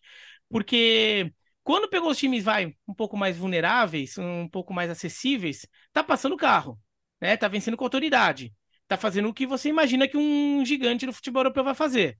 E quando na Champions League ainda não enfrentou nenhum bicho-papão, mas aí na, ele, ele mostra isso na Premier League. Quando ele vai lá e ganha do Manchester City, por exemplo. Então, o, o Arsenal é um time que está de, de fato amadurecendo, parece estar tá chegando num, num momento muito bom desse grupo. É, que, que as coisas têm funcionado ainda e, e com o amadurecimento que parece estar tá já perto do ideal para muitos desses jogadores, que ainda eram muito jovens. Então, é um time que realmente merece ser visto com, com muita atenção para essa reta final de Champions League. O Saka, para mim, é um, é um fenômeno, assim, é um absurdo que ele joga. Não, fenômeno é uma palavra meio forte, vai, porque daí pode dizer que eu tô querendo comparar ele com o Ronaldo, não tô querendo falar com isso. Mas é, é, é um jogador absurdo e e como ele, ele tem assumido muito, chamado muito nesses jogos, né? É um jogador que, até pela história dele, já poderia, até já, já teve problemas em jogo grande, final de Eurocopa, perde pênalti. E não, ele parece que ele aprendeu a lidar muito bem com isso, porque cada vez mais eh, chega esses, eh, esses jogos maiores, ele, ele cresce. Ele, ele pega o jogo para ele também. E o Arsenal, o, Arsenal foi absurdo, fez 5 a 0 em menos, em, fez 4 a 0 em meia hora. 5 a 0 no primeiro tempo. É, é, tava passando que de fato segurou o pé, tirou o pé no segundo tempo para não fazer mais. Até caiu para mim um, um tweet da Opta agora aqui, destacando um fato, né, que minutos por participação em gol, né, gol assistência da Champions League de 2003, 2004 para cá. Primeiro é o Haaland, 61 minutos, o segundo é o Mbappé, 79, o terceiro é o Messi, 81, e o quarto é o Gabriel Jesus, com 84. Tá? Então, quer dizer, a cada 84 minutos de, em campo na Champions League, ele ou dá um gol, ou faz um gol, ou dá uma assistência. assistência. São, são números realmente Agora, impressionantes. Em relação ao Sevilha e PSV, mandar um abraço também pro Donan, porque no final das contas foi marcante a, a, presença dele nesse jogo, né? Porque o Sevilha teve dois jogadores expulsos, o Fernando e o Campos. que fase, que semana, hein? É. Nossa senhora. É, vou mandar esse recorte para ele. É, grupo D agora, Léo. Tivemos a Real Sociedade apenas empatou em 0 a 0 contra o Salzburg em casa. E um jogo meio maluco, né? O Benfica fez 3 a 0 com 30 minutos e depois tomou o empate da Inter no segundo tempo, final 3 a 3 e a decisão do grupo vai ficar para a última rodada. Teremos Inter e Real Sociedade, os dois com 11 pontos. Ou seja, a Real Sociedade, se tivesse vencido, teria uma diferença bem maior, né? É, mas assim, no final, no final das contas, mudaria, né? se tivesse vencido no, em relação ao primeiro lugar, não mudaria, porque a Inter, a Inter vai hum. ter que ganhar o jogo de qualquer jeito, né? Sabe a impressão que eu tive? A, o, o jogo, o, a Inter levou esse jogo como um jogo qualquer, tanto que mudou muito o time, muito, muito, muito mesmo, né? E, e o Inzaghi, às vezes, tem feito isso na Champions, mas com parcimônia, né? Poupa três ou quatro ali, agora ele, ele, poupou, ele poupou de maneiras mais radicais com a, com a vaga já garantida. E aí, quando ele piscou, tava 3 a 0 com três gols do João Mário, né? Que é a lei do ex elevada à enésima potência. Aí acho que ele, ele, acho que ele deu uma mexida com os caras ali no intervalo, falou, pô, não podemos fazer feio assim, né? E, e a Inter melhorou no segundo tempo e depois ele foi colocando, foi colocando as feras, né? Foi, foi reagindo no jogo, aí ele foi colocando uh, Quadrado, Barella, Turran, Di Marco, Lautaro, todos, todos os bonzões da Inter lá foram entrando no segundo tempo, saiu com esse empate. E, e aí a outra a situação oposta, né? Com, com com o empate da Real Sociedade, a Inter podia ter perdido do mesmo jeito que ia ter que ganhar. Tinha que vencendo, né? né? Então, só, só, faria grande diferença se, se, se, os resultados fossem mais distantes um do outro. É, dito isso, é, vai ser interessante na última rodada esse jogo Inter Real Sociedade, porque quando a gente olha aqui para os primeiros, é, é, acho que é legal, por exemplo, a Inter evitar uma repetição da final com o Manchester City logo de cara, é bom. Evitar o Bayern de Munique? Bom. Evitar o Real Madrid? Bom. Evitar o Arsenal, do que a gente estava falando? Bom. Então, eu, eu acho que esse ano especificamente, você pode ter uma outra, que eles chamam lá na Itália de mina vagante, né? Ali no, no, no segundo pote, mas vai ser, vai, é, vai ser muito importante ficar no primeiro pote. Vai, vai te dar chances de um confronto melhor. Então, esse jogo da última rodada aí é pesado, cara. É, é um, é um confronto legal, até pelo que está jogando a Real Sociedade, pela dificuldade que ela pode se impor para a Inter. Agora, estou muito curioso para saber qual vai ser a escalação da Inter, porque eu estava olhando aqui, até porque eu vou fazer o jogo do Napoli com a Inter no final de semana, no domingo, é, e a Inter deve entrar com a sua força máxima, tanto que escalou um time completamente reserva. Acho que a gente pode dizer no máximo, nem o goleiro era o titular, o Sommer estava no banco. Né? Então, o Acerbi e o Darmian você pode discutir. O Acerbi titular, sim, o Darmian muitas vezes titular, às vezes na zaga, dessa vez titular numa posição que não costuma ser a dele. Mas assim, nós estamos falando de uma Inter reserva que jogou essa partida. É, eu acho que a Inter não escalou o time titular em nenhuma partida nessa Champions League. É, é uma loucura o que Inzaghi fez, é ousado, é, mas ele está considerando, acho que até por saber, talvez, que a briga no italiano é com a Juventus. A Juventus só tem é, o campeonato italiano para disputar. Ele, ele, ele tem assim, é, é o que o Léo falou. Claro que no começo era com moderação, ele tirava dois no primeiro jogo, três titulares, mas a força máxima, aquela que a gente viu nos clássicos do campeonato italiano, ele não usou na Champions até agora.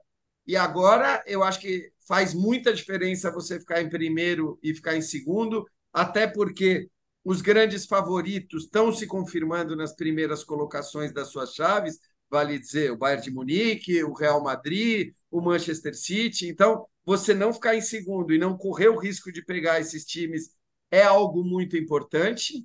E aí eu quero ver qual vai ser a escalação dele para essa partida decisiva contra a Real Sociedade se ele vai continuar escalando o time misto, o time até reserva, como foi o caso agora nessa última rodada, ou se ele vai com a força máxima finalmente na Champions League. Porque é óbvio que depois que começarem as oitavas de final, aí a Inter passa a ter o seu time principal na competição. É que esse jogo, independentemente do resultado dele, independentemente do real, resultado de Real Sociedade e, e, e Salzburg, é, quer dizer, se a Inter tivesse um resultado melhor que a Real Sociedade, a Inter jogaria pelo empate na última rodada. Uhum. Isso. Né? Mas fora isso. Sim, é, não, não, é, correria o risco de não poder ser líder, né? Isso que você quer é. dizer na última a rodada. A Inter teria que ganhar, na última rodada a Inter teria que ganhar. É, e, e, caso a, a, Inter tivesse um resultado melhor que a Real Sociedade nessa rodada, a Inter poderia empatar para ser primeira, mas é, de qualquer forma aconteceria isso. Então acho que o, o Inzaghi até fez esse cálculo de, ah, esse é um jogo bom para poupar. É, né, no final das contas, porque a gente tem que pensar que essa rodada da Champions é, foi muito ruim para a Inter em relação ao calendário, né? Porque o jogo anterior é contra a Juventus no italiano e o, o próximo jogo contra o Napoli, fora de casa. Né? Então, é, essa rodada ficou ensanduichada em dois jogos muito pesados pelo campeonato italiano. Então a Inter, a Inter meio que se poupou no segundo tempo contra a Juventus, né? Porque a Juventus também se poupou, todo mundo se poupou naquele segundo tempo, que não teve segundo tempo, mas de qualquer maneira foi um Juventus e Inter, e depois tem um jogo contra o Napoli pela frente. E o Napoli tendo que fazer um jogo pesado contra o Real Madrid. Então, acho que o Inzaghi fez esse cálculo, falou: olha, a chance da Real Sociedade não ganhar do, do Salzburg é razoável. No final das contas, não ganhou, mas a, a chance de ganhar, o favoritismo da Real Sociedade é muito grande, né? Então ele falou: ah, esse é o jogo que a Real Sociedade deve ganhar. Se a Real Sociedade ganhar, eu vou ter que ganhar dela na última rodada de qualquer, qualquer coisa que aconteça, eu vou ter que ganhar dela. Ah, então vou botar as reservas aqui, porque eu chego forte para jogar contra o Napoli. E depois eu tento resolver em casa contra a Real Sociedade. Eu só preciso ganhar da Real Sociedade em casa mesmo. Acho que foi esse o cálculo. É que como a Real Sociedade empatou com, com o Red Bull Salzburg, ficou essa sensação de, poxa, Inter, né? É. Dava para dava ter feito algo é, mais. Quase a intervence, né? Até porque é. por pouco não virou no final. É. Também. É. Exato. Mas ficou essa sensação de que esteve perto. Mas acho que na, na hora de ele fazer o planejamento, acho que ele priorizou o jogo contra o Napoli. Que ele era um jogo que, que poderia ter mais, fazer mais diferença ali na frente. Bom, dois destaques para grupos definidos. O grupo é o Feyenoord em casa perdeu para o Atlético de Madrid, Lazio venceu o Celtic por 2 a 0. Bom, Atlético de Madrid e Lazio classificados. Agora vamos definir o primeiro colocado. Na última rodada teremos o Atlético de Madrid e Lazio, né, Léo? E o Feyenoord está na Liga Europa. É, mesmo esquema aí. O jogo, jogo na Espanha, Atlético de Madrid joga pelo empate e a Lazio tem que ganhar para ser a primeira. Mas assim, é só a terceira vez que a Lazio passa, né, para o mata-mata de Champions League, então não é, não é todo dia não, né? Destacar. Curiosamente, no momento em que a campanha na Série A é muito ruim, né? Vinha, vinha até de derrota para a Salernitana, mas na Champions a Lazio vai muito bem. E, e, assim, quero destacar a vitória do Atlético de Madrid, né? É, tudo bem com dois gols contra, mas não é fácil jogar com o Feyenoord na Holanda, não. E ganhou jogando com, com autoridade, com controle do jogo e, e jogando bem. É, eu acho essa uma das, já falei aqui, acho uma das melhores versões do Atlético de Madrid com o Simeone. Acho que é um time que hoje sabe como atacar, sabe como defender, tem essa dupla Griezmann e Morata é, funcionando muito, muito, muito bem. E já teve ano aí que não passou de fase de grupos ou que sofreu um pouquinho mais, mas agora se classifica com extrema tranquilidade. O, o Celtic, que é destaque negativo, né? 15 jogos sem ganhar a Champions League, é um recorde negativo britânico, mas não dá para dizer que seja um resultado surpreendente no grupo, né? O Feyenoord em terceiro indo para a Liga Europa, vai acabar encontrando a Roma, né? O Feyenoord sempre dá um jeito de encontrar a Roma Sim, no, no, meio do caminho. É impressionante, é, é impressionante. Mas enfim, Agora, é, só, é isso. O, o Celtic até fazia um bom segundo tempo contra a Lazio, né? E aí acho que vale destacar também o Immobile, né? Porque o cara começa no banco de reservas da Lazio, a Lazio com dificuldade, jogando mal, sai do banco e, e joga metade do segundo tempo. O jogo estava 0 a 0 na hora que ele entra, ele faz os dois gols da vitória e, e classifica a Lazio, mas acho que assim, o grupo está muito encaminhado para a liderança do Atlético de Madrid, até pelo que o Atlético está jogando e a Lazio não está jogando. Então é muito improvável a gente imaginar uma vitória do time do, do Maurício Sarri na Espanha. Agora, para fechar, né, Bira? O Manchester City no grupo G venceu o RB Leipzig por 3 a 2 Young Boys, Estrela Vermelha, Young Boys venceu por 2 a 0 O City tem 15 pontos e deve fechar com 100% de aproveitamento uh, na última rodada. É um grupo que está definido já uh, também com, aliás, todas as situações. É o City em primeiro, o Leipzig em segundo e o Young Boys em terceiro. É, a gente tem que dar um crédito pro Manchester City e pro Leipzig, porque o Manchester City, em geral, é um time bem sem graça, né? Porque é um time que a gente sabe, sempre sabe que ele vai vencer o jogo e ele vence. Só não é pior e, porque... E nos grupos que ajudam bastante okay, é, também. É, bom sorteio, é bom sorteio. Só não, só não é mais sem graça porque eles jogam futebol muito bonito, um futebol muito, muito bom de ver jogar, então é divertido nesse aspecto. Mas em relação à emoção, assim, o Manchester City é meio que inimigo da emoção. Agora, neste jogo, pelo menos, eles trabalharam direitinho ali para dar uma, alguma emoçãozinha, né? Porque o Leipzig faz 2 a 0 no primeiro tempo, em dois contra-ataques. Acho que o Manchester City estava é, um pouco displicente na, na marcação, a pressão no meio de campo estava displicente e é uma marca do Manchester City, né? O Manchester City é um time que quando perde a bola pressiona muito rápido ali para, inclusive na Inglaterra mesmo já teve gente reclamando que o Manchester City faz muita falta no meio de campo, né? Porque é um jeito de se, tá, se você pressiona a marcação, o risco de você cometer uma falta é maior também, né? Porque você está tentando tirar a bola. Dando bote ali. E nesse daí tava mais relapso, né? Tava muito relaxado, tava permitindo ao, Leipzig, quando recuperasse a bola, ter um pouquinho de tempo para respirar. E nisso o Leipzig estava aproveitando, né? Acionando o Open no, no contra-ataque, é, fez dois gols. É, com méritos, o Manchester City ali jogando futebol muito abaixo, assim, em nível de intensidade, sobretudo na defesa. Só que daí no segundo tempo eles devem ter ouvido muita bronca do Guardiola no intervalo, muita bronca. Ó, se na coletiva o Guardiola, depois da virada o Guardiola cornetou o próprio time, imagina o quanto ele falou no vestiário no, no intervalo, né? Falou um monte. Daí o time acordou, né? O time volta com. A, a, subiu o botãozinho ali da, da intensidade ali, é, entra muito mais ligado no segundo tempo e daí vai conseguindo os gols, né? E, e aquele negócio, né? Quando sai o primeiro gol do Haaland ali com nove minutos do segundo tempo, você fala, ah, vai virar o jogo.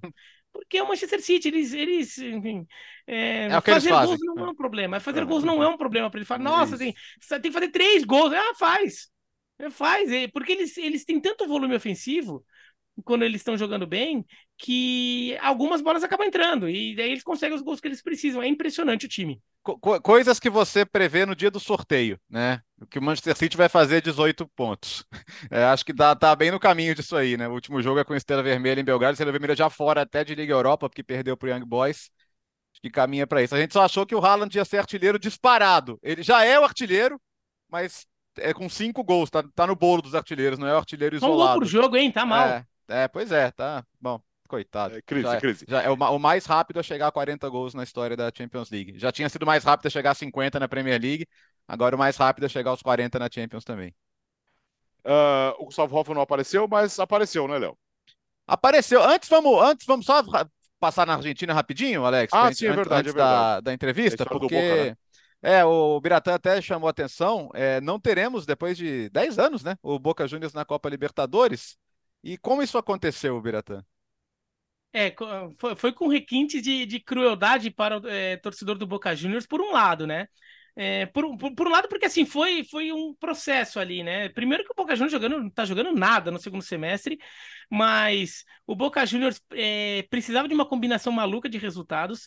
Essa combinação começava com o Boca Juniors é, conseguindo uma vitória contra o Godoy Cruz em Mendoza, uma vitória que não era das mais prováveis, porque o, Barce o Boca Juniors não tem ganhado de ninguém e o Godoy Cruz tá bem, mas o Boca vai lá e ganha do Godoy Cruz em Mendoza. E opa, tá vivo. Só que o resto da rodada foi no dia seguinte né? Foi na segunda-feira. O, o, Boca e, e Godoy Cruz foi, foi no domingo, né? Daí o resto da rodada, o que aconteceu? Né, e não aconteceram alguns dos resultados que o Boca precisava. O São Lourenço, principalmente o fato do São Lourenço ter vencido. É, então o São Lourenço é, se classificou e o, o Boca, na classificação geral da temporada do futebol argentino, que conta o campeonato argentino e mais a fase de classificação da Copa da Liga, que é o torneio que está sendo disputado agora é, o Boca Juniors ficou em sexto lugar. Só, as, só os quatro primeiros vão para Libertadores. O Boca ainda tinha uma expectativa de se ele ficasse em quinto ou em sexto, mas dependendo de quem ele ficasse atrás, ainda daria. Se ele ficasse atrás, por exemplo, ele ficou em sexto, mas ele ficou atrás do Godoy Cruz e do Estudiantes, dava. Porque o Estudiantes ainda está na final da Copa da Argentina, então o Estudiantes poderia conquistar a vaga na Libertadores via Copa da Argentina e daí o G4 do, do argentino virava G5, e o Godoy Cruz, ele, tá, ele pode, é, ele ainda está vivo na Copa da Liga, se ele ganhasse a Copa da Liga, ele também ganhava uma vaga, então o G5 virava G6, e daí pegaria o Boca. Só que o Estudiantes não foi um dos times que passou o Boca, foi o São Lourenço. O Estudiantes perdeu na última rodada, e o São Lourenço ganhou. Então o São Lourenço que passou, e o São Lourenço já está eliminado. Então o São Lourenço não pode ganhar a Copa da Liga, e não pode ganhar a Copa da Argentina. Então o São Lourenço já está com a vaga dele a vaga dele já está ocupada. Se pintar mais alguma vaga, se o Estudiantes ganha a, é, a Copa da Argentina, ele classifica e não dá vaga para mais ninguém. Se o Godoy Cruz ganha a Copa da Liga, ele ganha a vaga dele e não dá para mais ninguém, porque ele não tem uma, ele não ficaria com duas, né? Então o Boca está fora. Agora, para mim, a grande surpresa, assim, se você acompanha, ah, quem acompanha o Campeonato Argentino e vê o Boca Juniors jogar, inclusive na Libertadores, é o Boca ter chegado na última rodada com chance. O time não jogou nada no segundo semestre. Mesmo na Libertadores, que daí ele tinha aquela mobilização, meio que na raça, foi chegando até a, chegou até a final, ganhando tudo nos pênaltis, empatando todos os jogos, mas o nível de futebol do Boca Juniors está tenebroso, tenebroso. E o clube está uma bagunça, né? É, o clube não, não tem um projeto esportivo claro. Vai ter eleição agora. A eleição era para ser essa semana, foi adiada. né? Então tem o, o, o, Riquelme de um lado, que é o atual presidente, do outro lado tá o Ibarra, que então é, um, é uma figura forte. É, o Boca Juniors está uma zona. É, e é muito diferente do River Plate, né? O River Plate é um clube que depois que caiu se estruturou, criou um projeto, agora está com dinheiro, inclusive, ampliou o estádio, tudo. O Boca Juniors tem projeto de ampliação da bomboneira, de modernização da bomboneira ou de construção de um novo estádio, tem, tem dois na mesa lá. Fala-se mais da construção de um novo estádio, e mais de projeto esportivo não tem três técnicos no ano, um pior que o outro. É um time que, um, assim, foi jogando muito na base da camisa, da raça, da mística, da torcida empurrando em casa, mas não foi para lugar nenhum. É, muitos times brasileiros agradecem. Uh, vamos lá agora, Léo. Vamos lá, então. O Gustavo deixou para gente uma entrevista exclusiva que ele fez com o Tormena, brasileiro que está lá no Krasnodar, jogando no futebol russo Gustavo, vamos, vamos só destacar, né? Hoje ele está no Media Day do Atlético de Madrid, aquele dia que eles recebem as, os, os, a imprensa para fazer exclusivas. É, e ele vai voltar rendido ao tiolismo, né? Isso é o fato, porque já está na hora dele se render. Então vamos lá. É, com o Tormena do Krasnodar, hoje é dia de Hoffman Entrevista! Fã de esportes, a viagem então é para a Rússia, para Krasnodar especificamente, onde está a grande sensação do campeonato russo na atual temporada. Papo com Vitor Tormena, zagueiro do Krasnodar. Tudo bem, Vitor? Prazer falar contigo. Prazer é meu, Gustavo. Tudo bem? Tudo certo? Tudo tranquilo também. Vamos lá, vamos começar. A gente vai passar um pouco pela sua trajetória, muito tempo de futebol português. É a sua primeira temporada no futebol russo zagueiro titular do Krasnodar, brigando pelo título com todo o poderoso Zenit. Fala um pouquinho sobre esse momento do Krasnodar e essa briga. A gente está no começo ainda, primeiro turno do Campeonato Russo, mas briga pelo título que tem o Krasnodar como grande sensação. Cara, é, é muito bom, né? O jogador gosta disso, gosta de estar tá brigando sempre por título. É, o Krasnodar é uma, é uma equipe jovem, né? Se for, se for, for ver. E assim, a cidade está tá, tá empolgada, a gente está tá gostando dessa fase, estamos acreditando que dá, né? O, como você disse, o poderoso Zenit, o Zenit é uma equipe muito boa, não é à toa que nos últimos anos aí conseguiu ganhar o campeonato várias vezes, mas estamos na briga, vamos dar o nosso melhor aí, acho que, se Deus quiser, essa, essa, essa temporada aí pode sair algo, algo legal tem uma boa comunidade sul-americana no time também, né? Você não é o único brasileiro, tem o Caio, tem o Júnior Alonso, que passou pelo futebol brasileiro também. A resenha no vestiário em português rola bem, né?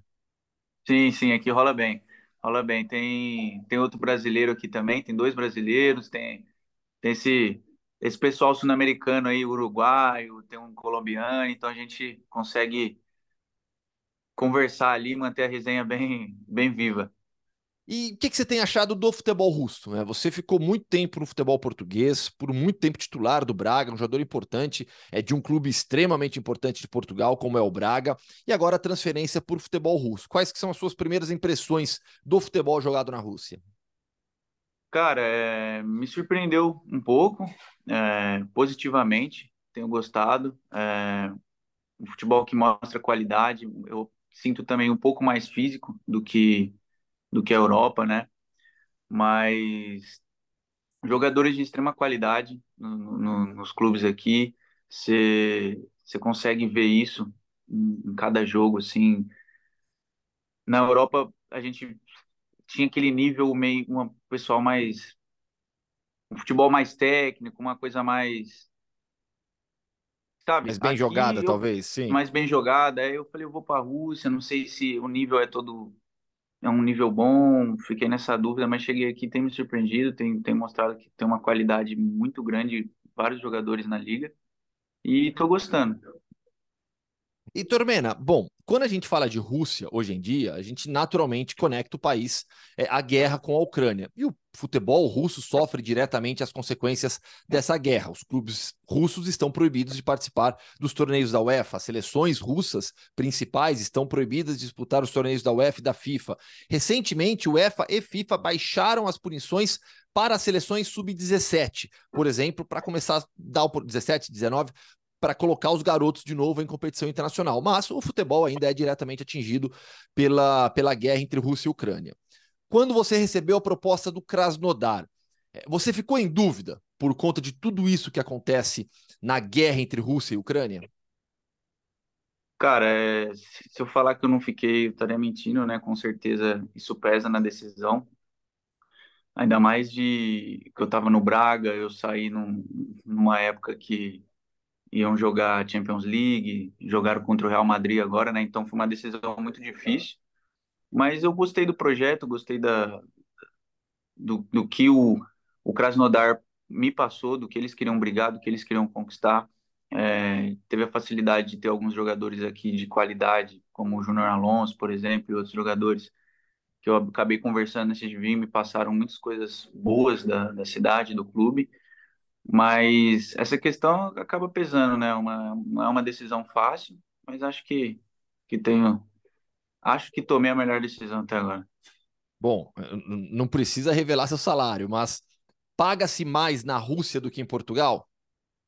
Ah, não, isso, isso sem dúvida. Para falar a verdade também, acho que o, isso não, não, precisaria nem falar, né? É um ponto também que, que acaba atraindo a gente para cá, que é a parte financeira.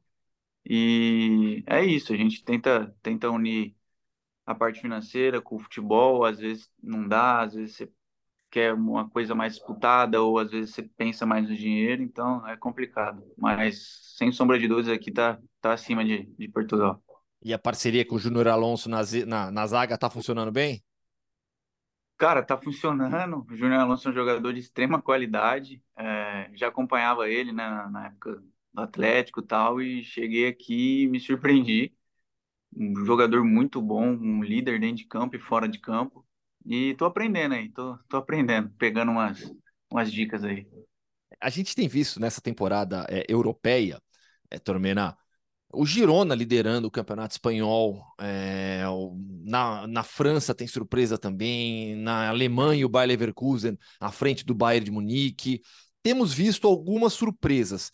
De certa maneira, o Krasnodar está nesse pacote de surpresas, já que bate de frente com o Zenit. Dá para ser campeão? Dá para manter essa pegada até o final? Ah, eu acredito que sim, viu? Não só eu, como a equipe toda tá botando. Opa! Virou tá... a câmera. É, como a equipe toda tá acreditando muito nisso. É, a gente está empenhado, como eu disse, é, o jogador gosta de brigar por título, né? Gosta de estar tá, tá ali brigando por algo e tem que acreditar. O Zenit é uma boa equipe, vem demonstrando isso aí cada, cada época que passa, mas a gente acredita aí. Estamos com, tamo com fé que essa época vai. E são muitos brasileiros do Campeonato Russo atualmente, né? A gente, quando fala do Zenit, por exemplo, até brinca, né? Que é, é, é, é basicamente jogadores do Corinthians que vão para lá, né? Todo, todo mês tem um jogador do Corinthians se transferindo para o Zenit, mas são muitos jogadores brasileiros espalhados por vários times, né? Ah, são. Aqui, aqui, comunidade brasileira aqui é grande no campeonato. O Zenit, eu acho que a equipe deve ter mais brasileiros, como você disse aí. Mas sempre que a gente vai jogar aí, cara, acaba sempre, às vezes você nem sabe que tinha um brasileiro aí na equipe, você acaba, uhum. pô, brasileiro aqui, português e tal, mas é, é, isso aí mesmo. E a vida em Krasnodar, é, fora do futebol? Aliás, depois eu quero falar contigo também do estádio do Krasnodar, que é algo espetacular, né? Pouca gente sabe que o Krasnodar tem um dos estádios mais modernos do futebol mundial. Uhum. Mas sobre a vida aí em Krasnodar, a sua adaptação, a sua família ainda não se mudou, né? Você está sozinho. É, você conseguiu já conhecer um pouco da cidade, da região de Krasnodar?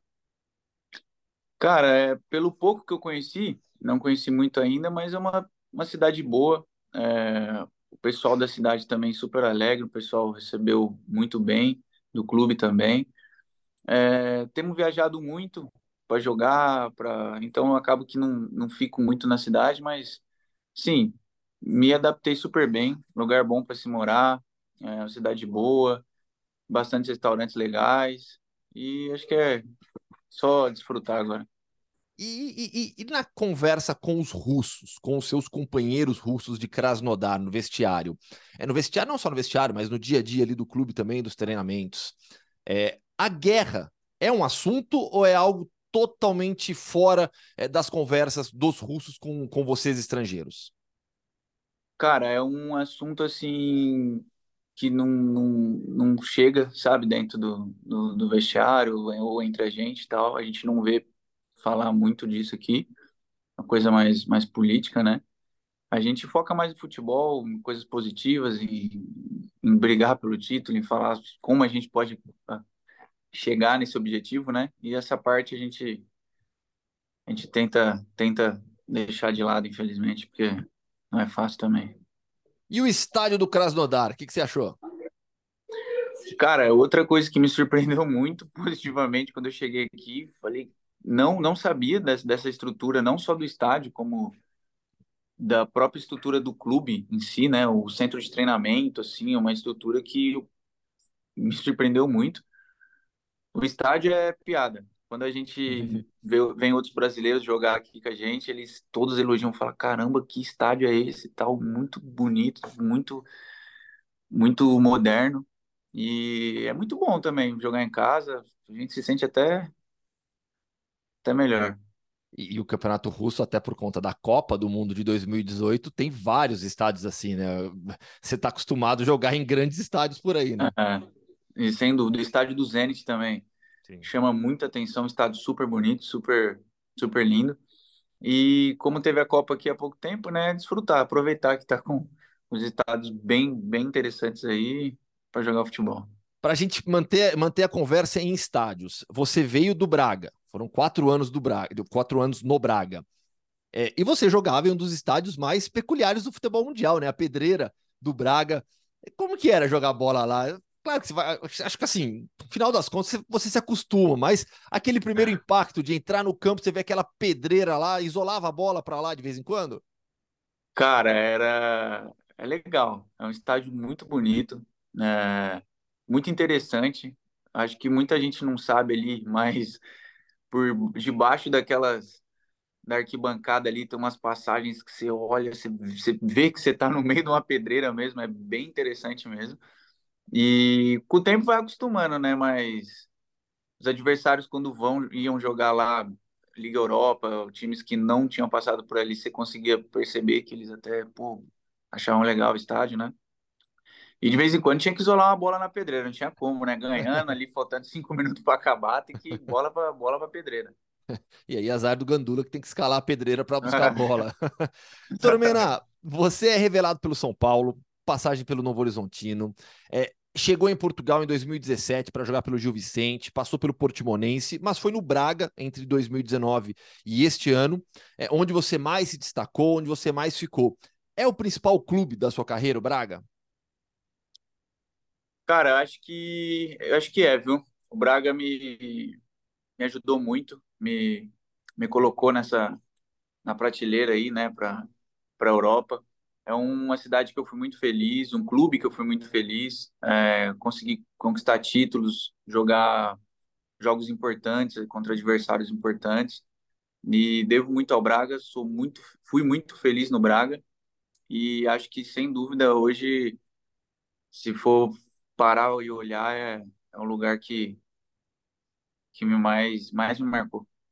Deixa eu abordar um tema mais delicado contigo agora, Tormena, porque a gente tem visto nesses últimos meses, principalmente, semanas, para ser mais preciso, né?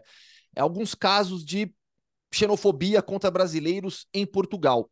E a gente sabe que no futebol português, os brasileiros é, entre os estrangeiros são maioria, há equipes com muitos jogadores brasileiros, e Braga especificamente, eu estou falando da cidade de Braga, não apenas do time. A cidade de Braga tem a maior comunidade, ou a, uma das maiores comunidades de brasileiros em Portugal. Você presenciou isso? Você sentiu um aumento dessa xenofobia nos últimos anos? Eu queria ouvir o seu depoimento, já que você conhece tão bem Portugal. Cara, é, não sei se é pelo fato de, de eu estar ali em Braga, é, como você falou, é muito brasileiro. É, a gente até apelidou ali, a gente chama de Bragazil, às vezes, é muita gente. Mas, assim, a gente sabe que acontece esses casos, né? Não dá para não dá para falar que são casos isolados. Infelizmente, ainda isso afeta aí o nosso dia a dia. É, graças a Deus eu não, não presenciei, para falar, para ser sincero, né?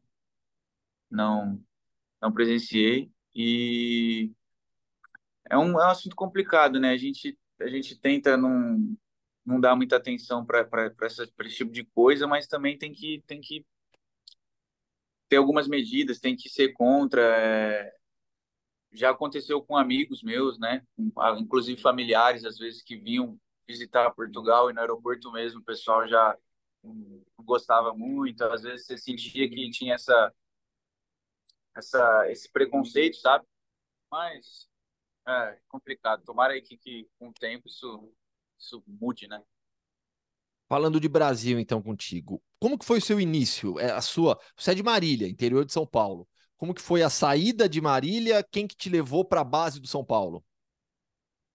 Cara, eu saí de Marília com 14 para 15 anos. É, eu jogava no, no Marcão, na, na BB, na Estádio BR lá. E ele que me, que me levou para São Paulo. É, joguei um campeonato, assim, o, o olheiro viu tal. Fui fazer um teste, passei. Com meus 15 anos alojei e aí começou essa, essa trajetória aí. Fui muito feliz também no São Paulo, devo, devo muito a eles lá. É um lugar que eu sinto saudade. E, cara, daí que, que começou tudo. E sempre foi futebol? Ou você chegou a praticar outros esportes? Porque você tem 1,92m, né? Às vezes é, puxou pro basquete, vôlei ou foi sempre futebol? Não, não, foi sempre futebol. E, cara, pra você ter noção, eu não era nem zagueiro. Comecei no futebol lá na frente, depois fui pro meio. E aí o cara fui crescendo, o pessoal foi, pô, vai, vai jogando mais atrás, vai, e acabou que, que, que hoje sou zagueiro, gosto muito de jogar de zagueiro, né? Mas acho que por causa da altura aí, o pessoal também já foi, ó, vai indo Ajuda, aí, né? vamos, vamos ver, e acabou dando certo. E lá em Cotia, você morou em Cotia, né? Na base do São Paulo. Você falou, você alojou, morei, né? Então foi, foi Cotia. É, o São Paulo hoje tem uma das melhores bases do futebol é, sul-americano. Recentemente, um, um estudo é, do CS Football mostrou que o São Paulo, entre os clubes brasileiros, agora eu não lembro se entre os sul-americanos no geral, acho que entre os sul-americanos, mas entre os brasileiros com certeza, era o clube com mais jogadores revelados atuando no futebol profissional espalhados pelo mundo, né? Você é um deles. Você é um desses atletas formados em Cotia que virou jogador profissional, mas não chegou a ter oportunidade para valer no São Paulo no time de cima, né? Como é que foi a sua transição para o profissional e a saída do tricolor? Cara, é, é sempre um momento, acho que mais difícil na carreira de um jogador, né? Essa parte dessa transição, que é você sair da base e, e conseguir dar esse salto aí. Alguns conseguem mais facilidade, outros têm que sair do clube e tentar novos ares. Mas era um, uma coisa que eu colocava muita expectativa, né? Tava no São Paulo desde pequeno e tinha esse sonho, né, de estrear pelo profissional. É, acabou que não, não aconteceu. É, eu me lembro do Rogério Ceni que ele foi o primeiro treinador lá de cima a me ligar e falar que queria contar comigo para pré-temporada, que era Florida Cup na época, né? Eu fiquei animado, menino, né? Com aquela vontade de realizar o sonho, mas acabou que não deu certo. A gente teve a volta do, do Breno, né? Que era zagueiro da minha posição. E isso foi, foi adiando, foi adiando quando São Paulo entendeu e eu entendi também que seria melhor para minha carreira a gente dar esse, esse procurar esses novos ares aí. E foi aí que, que a gente que eu tomei esse rumo aí para Portugal. E a primeira mudança para Barcelos, como foi, como foi esse, não chega a ser um choque cultural tão grande pela língua, mas o estilo de vida, outro futebol, você muito jovem, como que foi sair de São Paulo, sair lá de Cotia e morar em Barcelos, no interior de, de, de Portugal? Cara, no começo é tudo novo, né? Ainda mais eu era mais novo, cultura é diferente, nunca tinha morado fora, então tem um primeiro choque ali, né, de realidade, sim, mas graças a Deus não é a língua facilitou muito, um país muito gostoso de se morar, uma cidade tranquila, um clube que me recebeu muito bem, acho que essa parte ajudou muito. É, mas fui feliz em Barcelos também, não só em Barcelos, como em todo lugar que passei em Portugal ali. É, não tenho nada para reclamar. Você tem um galinho de Barcelos aí na Rússia também? Ah, aqui, aqui, eu não, aqui eu não trouxe, mas tá guardadinho lá em casa, o galinho, tá. Levei para a família inteira também. Boa. Imagino que era um presente comum que você levava para todo mundo, né? Com certeza. Quando eu recebi a visita também em casa, o pessoal, ah, eu preciso comprar um galinho daqui de Barcelos, tal. Então, tá todo mundo com o galinho. Boa, boa. Tormena, foi um prazer te conhecer. Quero te, te, desejar boa sorte na sequência de temporada do Krasnodar, que vocês fiquem realmente na briga pelo título até o final. Valeu! Valeu, o prazer é meu, Gustavo. Tamo junto. E um abração aí. Abraço. Tchau, tchau. É isso, terminou o podcast Futebol no Mundo 290. Vem aí mais um final de semana de grandes emoções na Europa. Léo, folga, é isso? É, folguinha, folguinha e Que semana que beleza, vem, hein? inclusive, já, já, já deixem o Jean aquecendo aí, porque estarei, é, é, Mas estarei brincadeira, férias? eu Estarei trabalho mais que desfrut- vocês nesse podcast. desfrutando, de, desfrutando de uma semana muito agradável na praia, então eu volto na outra segunda, combinado? ah, você vai emendar folga e fim de semana? Como que é emendar folga e férias? Ah, é é, é, é aquela estratégia de todo mundo, né? Que é você, o- você pega o seu fim de semana de folga, começa as férias na segunda-feira e aí você volta na outra semana. É, o- é o certo a fazer, né? É o Senão você certo. fica, senão você fica com a folga jogada aí, né? E, e não aproveita como deveria, certo? Muito então, bem, muito. boa, vol- volta em 10 dias. Boa, boa, boa. Aproveite. Tchau. Valeu, Jean. Bom fim de semana aí, então. Valeu, valeu. Vou correr aqui que preciso estudar para o jogo da Rominha contra o Servete logo mais. O- o- o- Na hora que o podcast sair, a gente já deve saber o resultado desse jogo. Mas o meu fim de semana, ao contrário do- dos companheiros, é cheio. Né? Tem Liverpool e Fulham é, de manhã na, na ESPN. Depois temos este Napoli-Inter, jogaço também no meio Cara, da tarde. é Então eu é vou ter que domingo, né? trabalhar. Domingo, Liverpool né? e Fulham é às 11 e Ah. Napoli Inter às 4h45. Na hora da decisão do Campeonato Brasileiro. Valeu, valeu, Bia. Valeu, mas segunda-feira eu tô aí, hein? Todos nós, todos nós estaremos aqui mais uma vez com o podcast Futebol no Mundo. Valeu, bom fim de semana. Valeu. O podcast Futebol no Mundo é oferecido por Ford, Motorola, Betfair, Claro e Sal de Fruta Eno.